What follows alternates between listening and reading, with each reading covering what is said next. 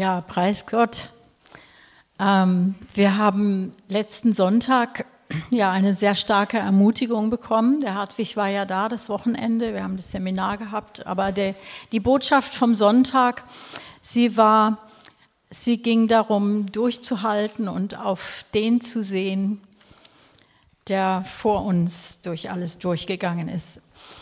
Ähm, ich würde gerne diese drei Verse, die der Hartwig mit uns gelesen hat am Sonntag aus Hebräer 12 nochmal lesen.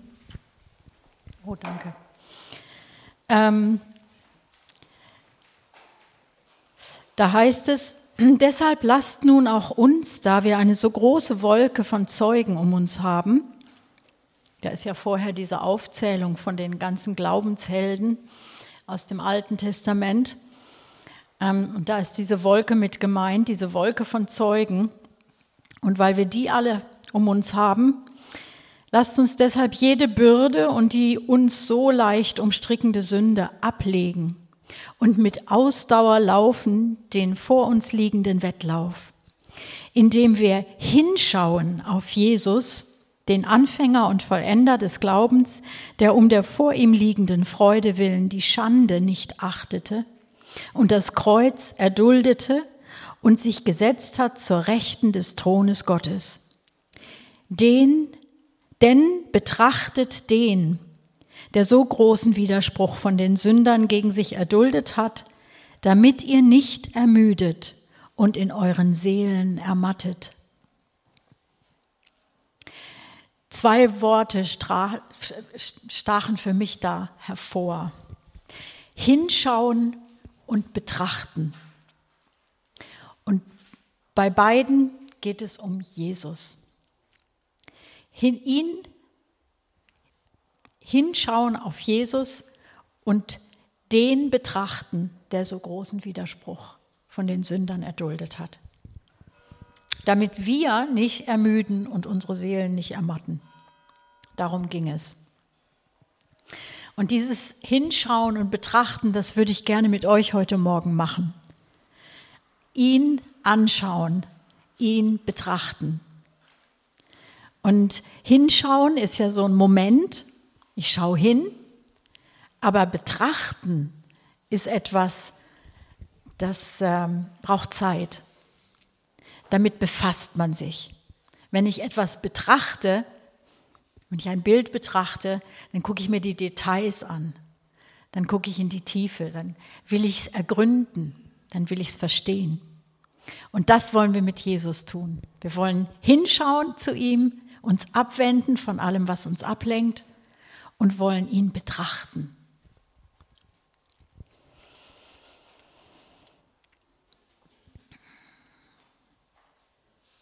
Und das habe ich dann gemacht. Ich habe dann weiter auch im Hebräerbrief gelesen. Den lesen wir auch gerade im Hauskreis. Und ich stieß auf diesen Vers in Hebräer 4, Vers 15. Da heißt es, denn wir haben nicht einen hohen Priester, der nicht Mitleid haben könnte mit unseren Schwachheiten, sondern der in allem in gleicher Weise wie wir versucht worden ist, doch ohne Sünde. Genauso auch Kapitel 5, Verse 7 und 8 der hat in den Tagen seines Fleisches sowohl Bitten als auch Flehen mit starkem Geschrei und Tränen dem dargebracht, der ihn aus dem Tod erretten kann, und ist darum und ist um seiner Gottesfurcht willen erhört worden und lernte, obwohl er Sohn war, an dem, was er litt, den Gehorsam. Und dieser letzte Satz, der machte mir, auf, machte mir lange zu schaffen. Ich habe lange gedacht, wieso musste denn Jesus Gehorsam lernen? Wie geht das denn? Die Antwort wird eigentlich klarer, wenn wir sehen, was für ein gewaltiges Vorhaben hinter seiner Menschwerdung steckte. Was für ein Vorhaben. Er sollte zwischen Gott und dem Menschen stehen. Er sollte Vermittler sein. und sollte dieses verlorene, verdorbene Leben des, des natürlichen Menschen, dieses sterbliche und mit Schmerz, diesen sterblichen und mit Schmerzen vertrauten Menschen, den sollte er anziehen. Er sollte in Menschengestalt kommen. Und es war kein überirdischer Körper. Nein, es war tatsächlich Fleisch und Blut, wie wir es haben. Sterblich. Und er schlüpfte sozusagen in unsere Haut, um dann aber mit völliger Gerechtigkeit, ohne jeglichen Fehltritt, dieses Fleisch, diesen natürlichen Körper mit der Sünde, die von uns auf ihn gelegt wurde, weil bei ihm war keine Sünde, auf den Opferaltar zu bringen, ans Kreuz zu bringen. Das war der Auftrag. Jesus musste die ganzen Herausforderungen des irdischen Mensch Menschseins durchschreiten. Es war nicht nur das Kreuz. Da waren Trauer, Empörung, Enttäuschung, Entsetzen, Schmerz in jeglicher Hinsicht, Verlust, Ablehnung, weil er wurde ja auch nie wirklich richtig verstanden, selbst von seinen Jüngern nicht, als sie mit ihm unterwegs waren.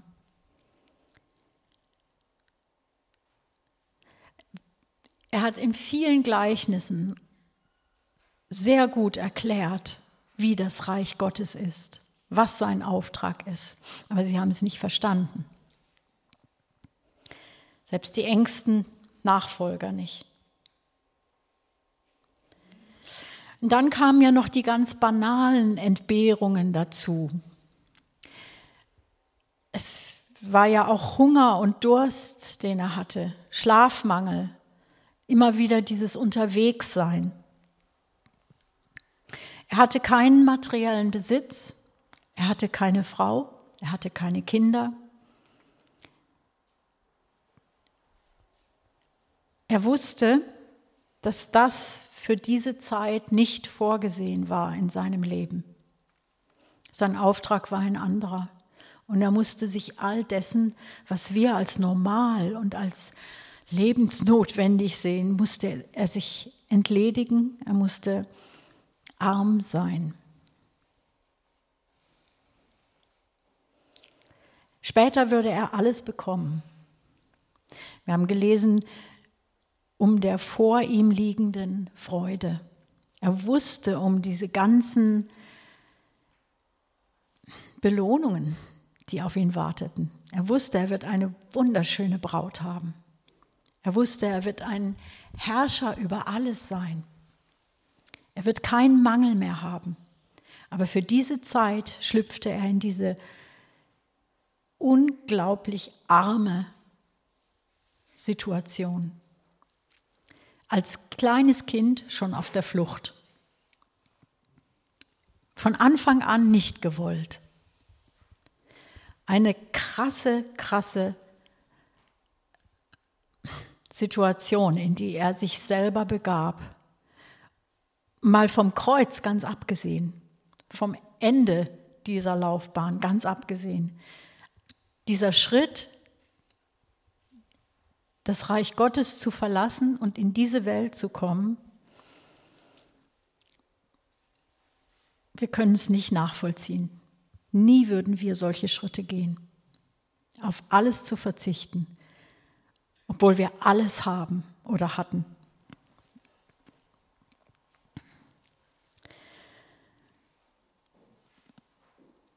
Er wurde eben nicht einfach Mensch, sondern er wurde arm, schwach, bedürftig. Er gab seine Kraft, er gab seine Würde, Autorität und Herrschaft in Bezug auf sich selber auf. Aber interessant, wenn es um die Heilung und Versorgung anderer ging, dann blitzte immer wieder seine Göttlichkeit auf in diesem sterblichen Körper. Dann geschahen Wunder zugunsten der Menschen. Für sich selbst tat er das nicht, nichts dergleichen. hat sich nicht, wenn er Hunger hatte, irgendwas zu Brot gemacht. Paulus bringt es in Philippa 2 ja total auf den Punkt, als er sagt, der in Gestalt Gottes war und es nicht für einen Raub hielt, Gott gleich zu sein. Aber er machte sich selbst zu nichts und nahm Knechtsgestalt an, indem er den Menschen gleich geworden ist und der Gestalt nach wie ein Mensch befunden. Erniedrigte er sich selbst und wurde gehorsam bis zum Tod, ja zum Tod am Kreuz. Das war dann das Finale. Und mit diesen Worten im Ohr wollen wir nun mal lesen, wie Jesus überhaupt seinen Dienst begann. Wie fing das alles an? Am deutlichsten, finde ich, steht es im Matthäusevangelium. Der Lukas schreibt auch davon, etwas kürzer. Matthäus 3, Vers 16 und 17.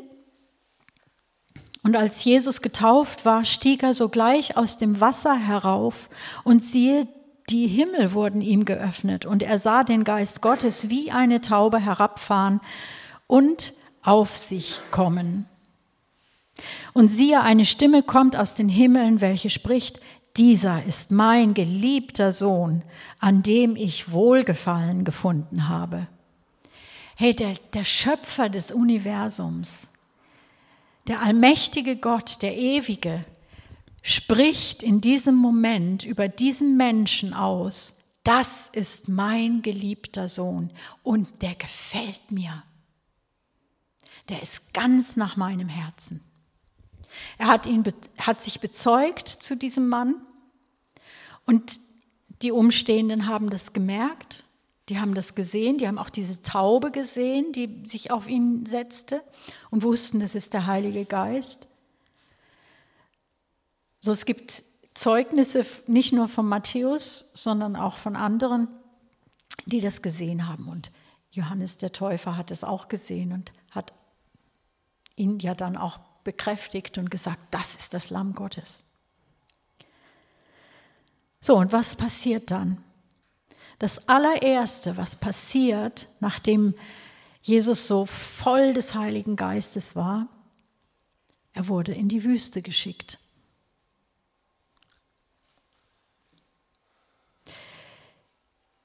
Wir lesen ab Matthäus 4, 1 bis 3 erstmal.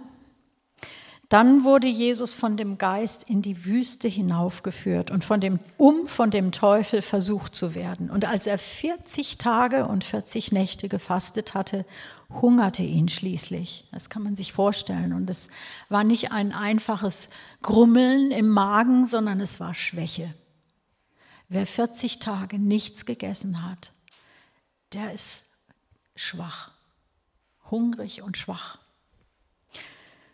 Es kommen Existenzängste in unserem natürlichen Menschen, ja. Überlebe ich das? Ich brauche jetzt was. Sonst schaffe ich das nicht mehr. Und in diesen Moment hinein kommt der Versucher.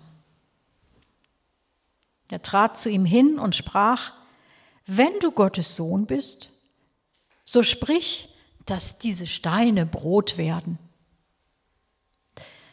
Das war die böse Absicht Satans, Jesus in seiner größten Schwachheit, nachdem er 40 Tage nichts gegessen hatte, an seine kühne Aussage über Gottes Allmacht zu erinnern. Weil mir war aufgefallen in Matthäus 3, Vers 9,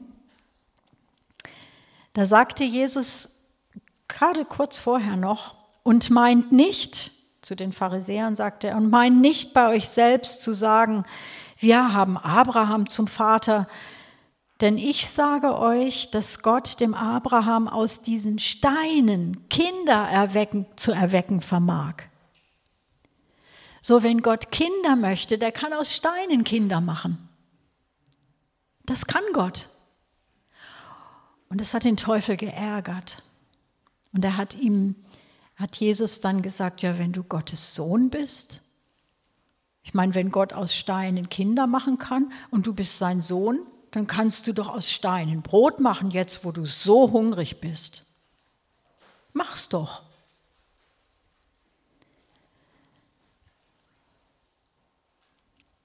Eine Provokation. Und Jesus antwortet ab Vers 4, er antwortete und sprach, es steht geschrieben, nicht von Brot allein soll der Mensch leben, sondern von jedem Wort, das durch den Mund Gottes ausgeht. Er weist auf eine Stelle hin im Alten Testament aus dem Gesetz, und die möchte ich gerne mit euch an dieser Stelle einfügen und lesen. 5. Mose 8, 2 bis 7. Ähm, es, aus dieser Stelle geht sehr, sehr viel hervor. Warum Jesus überhaupt in die Wüste gehen sollte, warum er geprüft werden musste, warum er Gehorsam, litt, äh, Gehorsam lernte in dem, was er litt, warum er ähm, oder auf was er sich da bezieht, auf welche Situation, als er dieses Zitat bringt, wenn du Gottes, ähm, nicht vom Brot allein soll der Mensch leben, sondern von jedem Wort, das durch den Mund Gottes ausgeht. Ich lese mal. Und du sollst an den ganzen Weg denken, heißt es da, den der Herr dein Gott dich diese 40 Jahre in der Wüste hat wandern lassen. Interessant auch die Parallele. Jesus war 40 Tage in der Wüste, das Volk Israel 40 Jahre. Ich komme da später noch auf diese Parallele zurück, nur behaltet es mal im Gedächtnis. Und nun kommt's, um dich zu demütigen, um dich zu prüfen und um zu erkennen, was in deinem Herzen ist, ob du seine Gebote halten würdest oder nicht. Und er demütigte dich und ließ dich hungern. Und er speiste dich mit dem Manna, das du nicht kanntest und das deine Väter nicht kannten, um dich erkennen zu lassen, dass der Mensch nicht von Brot allein lebt, sondern von allem, was dem, aus dem Mund des Herrn hervorgeht. Davon lebt der Mensch. Deine Kleidung an dir ist nicht verschlissen und dein Fuß ist nicht geschwollen diese 40 Jahre. So erkenne in deinem Herzen, dass der Herr dein Gott dich erzieht, wie ein Mann seinen Sohn erzieht. Halte nun die Gebote des Herrn deines Gottes, indem du auf seinen Wegen gehst und ihn fürchtest. Denn der Herr dein Gott bringt dich in ein gutes Land, ein Land von Wasserbächen, Quellen und Gewässern, die in der Ebene und im Gebirge entspringen.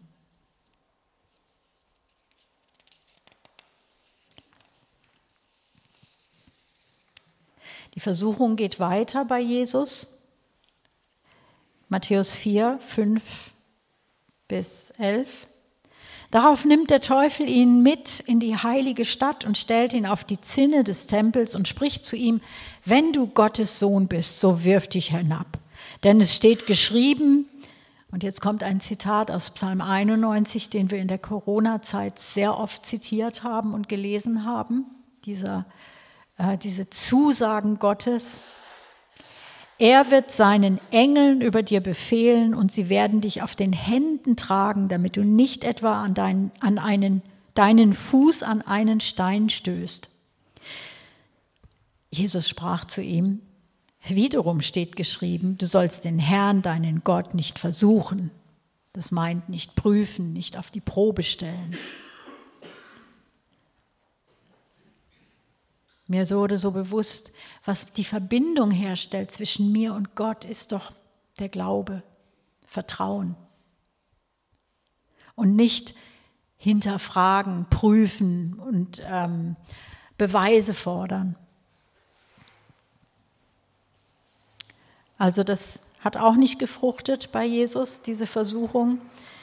Wiederum nimmt der Teufel ihn mit auf einen sehr hohen Berg und zeigt ihm alle Reiche der Welt und ihre Herrlichkeit und sprach zu ihm, dies alles will ich dir geben, wenn du niederfallen und mich anbeten willst. Das ist das, worauf es dem Teufel eigentlich bei allem am Ende ankommt. Er will alle unsere Aufmerksamkeit. Er will regieren. Er will das, was Gott zusteht. Er will Konkurrent von Gott sein. Das ist eigentlich lächerlich, aber Er versucht es immer wieder. Und da spricht Jesus zu ihm, geh hinweg, Satan. Denn es steht geschrieben, du sollst den Herrn, deinen Gott, anbeten und ihm allein dienen. Interessant, Jesus hat es beendet, diese Prüfung, diese Herausforderungen, diese Versuchungen, die hat er beendet und hat gesagt, es reicht, geh. Und da verlässt ihn der Teufel und siehe, Engel kamen herbei und dienten ihm. Ich glaube, sie haben ihm dann einfach zu essen gegeben, haben ihm ja gedient, dass er wieder zu Kräften kam.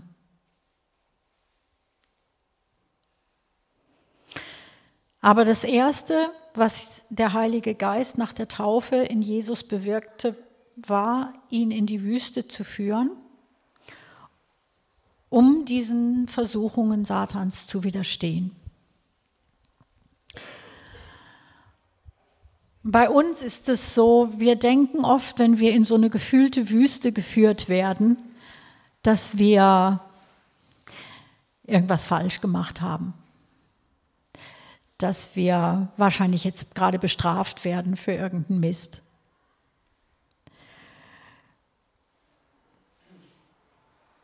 Dass uns Gott jetzt seinen Segen entzieht. Das sind so Gedanken, die kommen uns Menschen. Wir fürchten uns ja vor Strafe, weil wir ja wissen, dass wir versagen und weil wir oft ungehorsam sind. Das ist ja Fakt.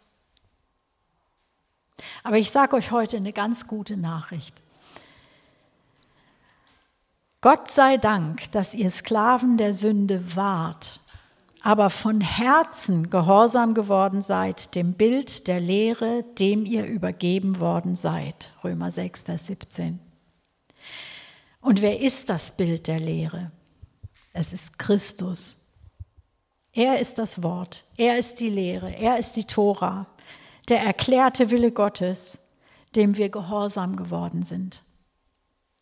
Und zwar nicht aus Angst vor Strafe, sondern von Herzen. Das ist den, der Wandel, den, den er in uns bewirkt durch seine Liebe. Als Gott sein Volk Israel aus Ägypten rief, war dieser Ruf begleitet von spektakulären Zeichen und Wundern. Und so verwirrend wie das für sie war, aber er führte sie erstmal in die Wüste. Ja, mit einem großen Bang sind sie aus Ägypten ausgewandert, rausgezogen. Und wohin? Natürlich war das Fernziel das verheißene Land, aber erstmal ging es durch eine Wüste. Und es ist krass,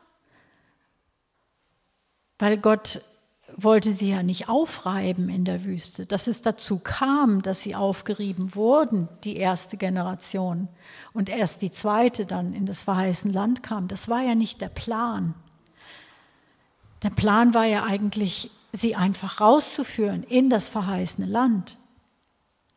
Aber sie haben gemurrt, sie haben widerstanden, sie haben, sie haben Gott ins Angesicht widerstanden. Und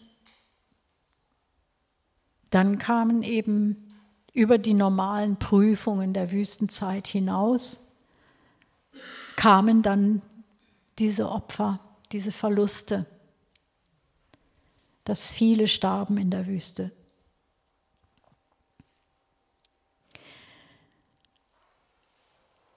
Die Parallele sehen wir, dass Jesus 40 Tage in der Wüste war und dass es eine Bedeutung hat für Israel sehen wir auch. Das ist nicht von ungefähr. Aber trotz dieser Parallele sehen wir auch, dass Jesus, nachdem er also auf erstaunliche Weise vom Vater bestätigt worden war als der geliebte Sohn und dann in die Wüste geschickt wird, so wie Israel bestätigt wurde als der geliebte Sohn, der aus Ägypten gerettet wurde, aber in die Wüste geschickt wird,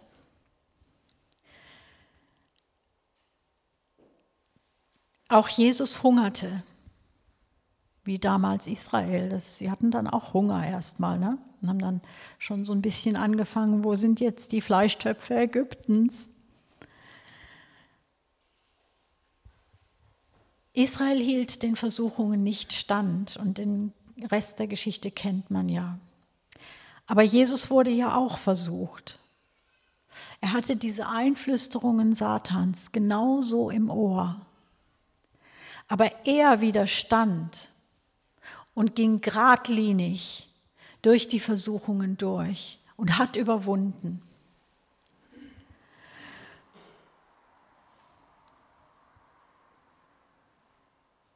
Bei ihm war es völlige Hingabe an den Vater, auch in schwierigsten Versuchungen und Zeiten. Diese dreimal stehen für die gesamte Zeit, die Jesus dem Teufel widerstand. Und was auch die Situation, wo Petrus sagte, ähm, ja, geh nicht nach Jerusalem, wenn sie dich da töten wollen. Das soll dir nicht geschehen, auf keinen Fall. Ne? Dann sagt Jesus, weiche hinter mich, Satan. Er hat auf einmal nicht mehr Petrus gesehen, sondern der, der dahinter stand, der ihm anbot, komm, du kannst es auch verhindern, du kannst auch einen anderen Weg gehen, du musst dich jetzt da nicht ausliefern.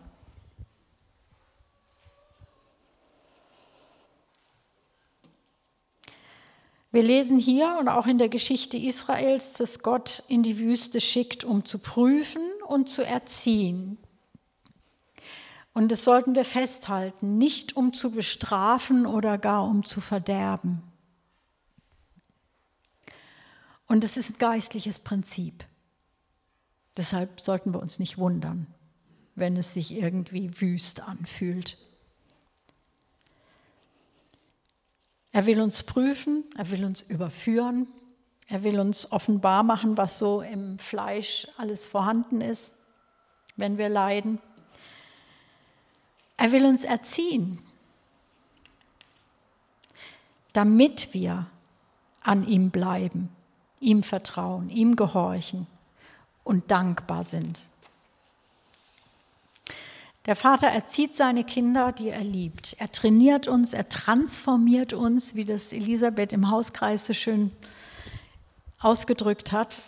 Es ist wirklich eine Transformation, der wir ausgesetzt sind, wenn wir einmal in die Fußstapfen von Jesus getreten sind und sagen, ja, wir wollen ihm folgen. Dann findet eine Transformation statt. Das Herz wird erneuert, und unsere Gedanken, unsere Worte, unsere Taten müssen dem folgen. Das ist wichtig, weil er will sich durch uns bezeugen. Er will sich durch uns zeigen. Er will sich offenbaren durch uns, durch dich, durch mich. Wir sollen umgestaltet werden in sein Bild, dass wir ihm ähnlich werden, dass wir ihm Ehre machen. Und da sind wir wieder bei Hebräer 12. Diesmal geht es um die Verse 4 bis 11. Und das lese ich gerne mal in der, in der neuen evangelistischen Übersetzung, damit wir uns nicht wundern. Immerhin habt ihr im Kampf gegen die Sünde noch nicht das Leben lassen müssen. Trotzdem werdet ihr schon mutlos. Habt ihr denn ganz vergessen, was Gott zu seinen Kindern sagt? Mein Sohn, missachte nicht die strenge Hand des Herrn. Werde nicht mutlos, wenn er dich zurechtweist. Denn es ist so, wen der Herr liebt, den erzieht er streng. Und wen er als Sohn annimmt, dem gibt er auch Schläge. Was ihr ertragen müsst, dient also eurer Erziehung. Gott behandelt euch so wie ein Vater seine Söhne. Oder habt ihr je von einem Sohn gehört, der nie bestraft wurde? Wenn Gott euch nicht mit strenger Hand erziehen würde, wie er das bei allen macht, dann hätte er euch nicht als Kinder anerkannt. Auch unsere menschlichen Väter hatten uns streng erzogen, trotzdem achteten wir sie. Müssen wir uns nicht noch viel mehr dem Vater des Geistes unterordnen, um geistliches Leben zu haben? Unsere leiblichen Väter haben uns auch nur für kurze Zeit in Zucht genommen, und zwar so, wie es ihren Vorstellungen entsprach. Unser himmlischer Vater aber weiß wirklich, was zu unserem Besten dient. Er erzieht uns, damit wir Anteil an seiner Heiligkeit bekommen. Jede Bestrafung tut weh. Sie ist zunächst alles andere als eine Freude. Später jedoch trägt eine solche Erziehung reiche Frucht. Menschen, die durch diese Schule gegangen sind, führen ein friedfertiges und gerechtes Leben. Halleluja. Das ist das Ziel von Erziehung bei Gott. Und er kommt zum Ziel, auch wenn es manchmal weh tut. Bei diesen ganzen Betrachtungen wir wollen ja Jesus betrachten. Da wurde mir bewusst, Jesus durchlief unser Menschsein auch im Detail in all diesen krassen Herausforderungen als Überwinder. Er hat für uns diese Erdenzeit durchlaufen. Also kein Tag, den er hier auf der Erde war, war einfach nur ein Hinwandern zum Kreuz, sondern jeder Tag mit allem, was der Tag an Herausforderungen brachte, war ein Durchlaufen von dem, was Menschen durchlaufen. Und ich habe es vorhin schon gesagt, da gehörte auch Heimatlosigkeit dazu, Ehelosigkeit, alles so, so Dinge, die eigentlich wie Mangel sich anfühlen können. Da gehörte Hunger, Durst, Schlaflosigkeit dazu, Müdigkeit, viel Stress, Gegenwind, Unverstandensein, Ablehnung. Die ganze Palette, was wir als Menschen kennen.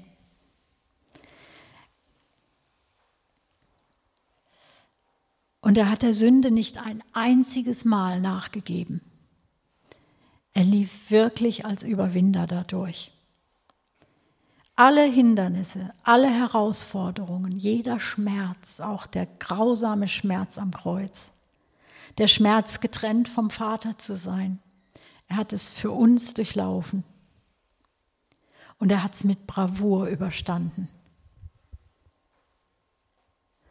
Und er überwand ja sogar den Widerstand der Hölle in jeglicher Form, indem er nicht brüllte wie ein Löwe, das, kam, das kommt später, sondern indem er sich demütigte und die ganze Schuld aller Zeiten, aller Menschen auf sich genommen hat.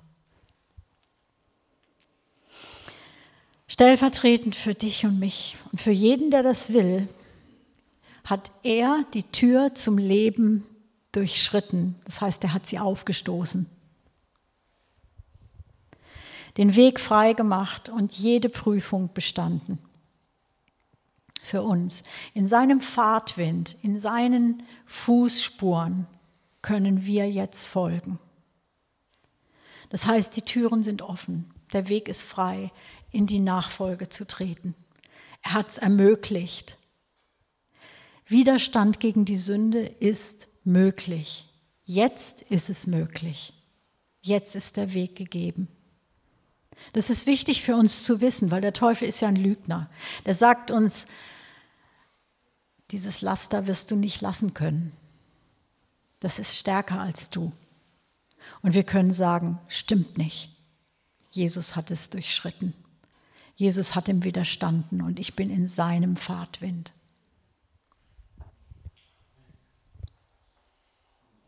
Es gibt keine Versuchung, keine Prüfung, keinen Kampf, den wir nicht bestehen könnten.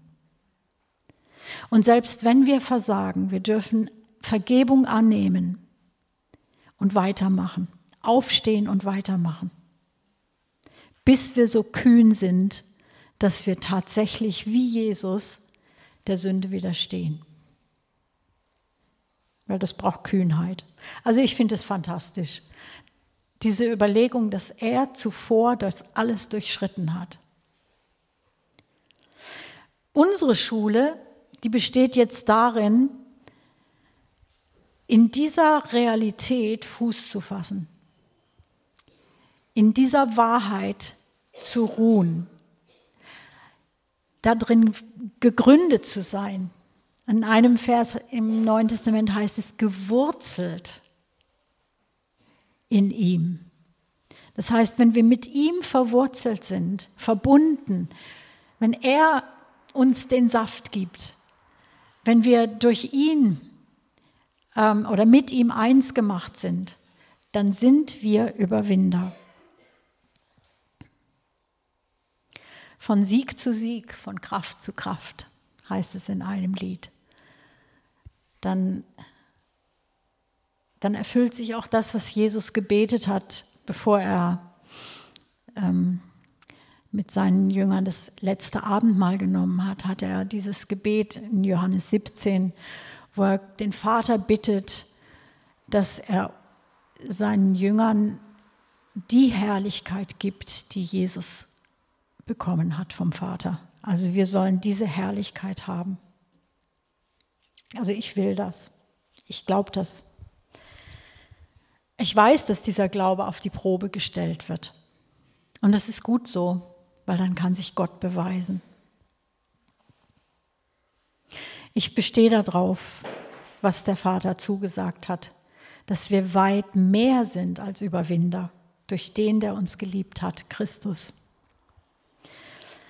Also wenn die nächste Herausforderung an deine Tür klopft und was immer auch in deinem speziellen Fall das sein mag, dann halt dir vor Augen, Jesus kennt diesen Stress. Er ist vorher durchgegangen und er hat überwunden. Das ist deine, der Teppich, der dir ausgerollt ist. Da können wir drauf gehen. Sag deiner Seele, wir schaffen das. Denn der in mir ist größer als der Versucher. Der in mir ist stärker als der Schmerz. Der in mir ist geduldiger als die Not. Und der in mir ist demütig und sanftmütig und bleibt deshalb vertrauensvoll und freundlich, auch wenn mir Beleidigungen und Unverschämtheiten um die Ohren fliegen. Der in mir ist stärker. Wir haben so eine Ja, ich kann Mentalität. Nicht so selbstanmaßend, yes, we can. Ne, das haben wir alle noch so in Erinnerung. Sondern ja, wir können, weil Jesus konnte. Wir sind in ihm. Gott führt in die Wüste, tatsächlich. Wunder dich nicht. Aber er hat auch in der Wüste das Brot vom Himmel. In Johannes 6 lesen wir, dass Jesus das dass er selber sagt, ich bin das Brot, das vom Himmel herabgekommen ist. Das Manna damals war ein Bild. Die davon gegessen haben, sind trotzdem gestorben. Aber Jesus ist dieses Manna. Wenn du davon isst, wirst du nicht mehr sterben. Du gehst durch zum ewigen Leben.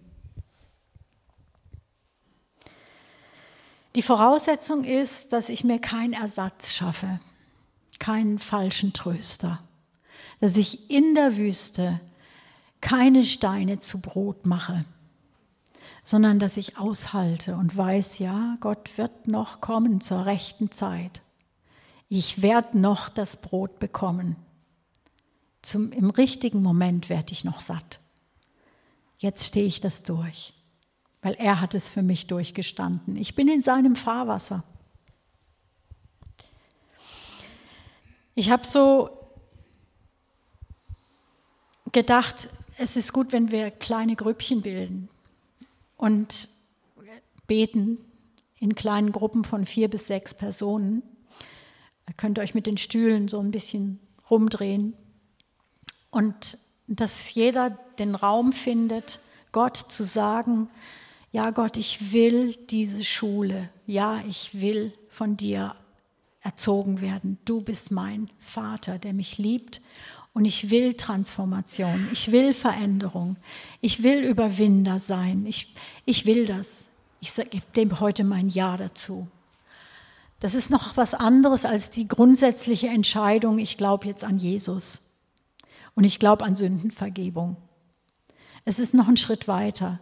Es heißt, ich will Jesus nachfolgen.